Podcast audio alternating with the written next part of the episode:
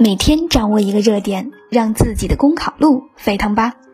大家好，我是暖暖。今天分享的热点是打击性侵未成年人犯罪。近日，因鲍某某涉嫌性侵一案，性侵未成年人犯罪成为社会关注的一大热点。性侵未成年人是一种严重犯罪，它挑战着道德和文明的底线。威胁着受害人的健康成长，让许多家庭因此坠入深渊。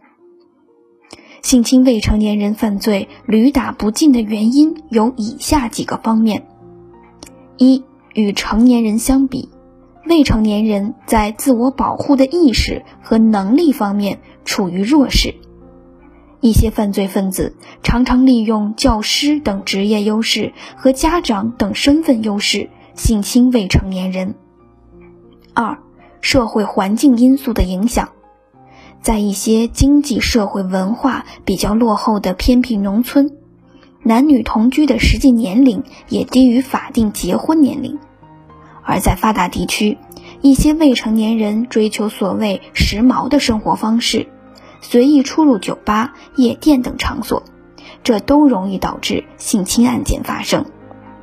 三。